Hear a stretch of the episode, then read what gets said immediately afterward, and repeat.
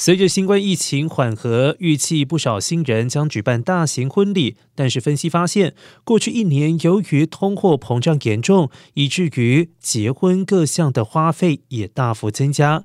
根据劳工统计局最新的数据显示，与去年三月相比，今年男士西装、运动外套或者是一般外套的价格都已经上涨了百分之十四点五，女装价格同样增加了百分之十点一。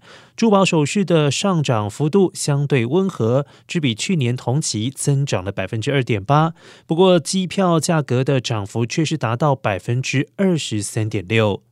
婚礼公司表示，通货膨胀正在冲击所有的行业，消费者开始明显感受到影响，婚礼喜庆也不例外。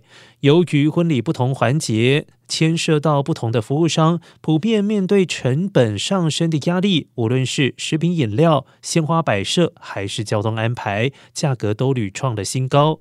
而根据 Zola 在一月公布的年度报告显示，约有三分之一的新人婚礼预算超过了两万元。另外三分之二表示，开始筹备婚礼之后，发现需要增加预算。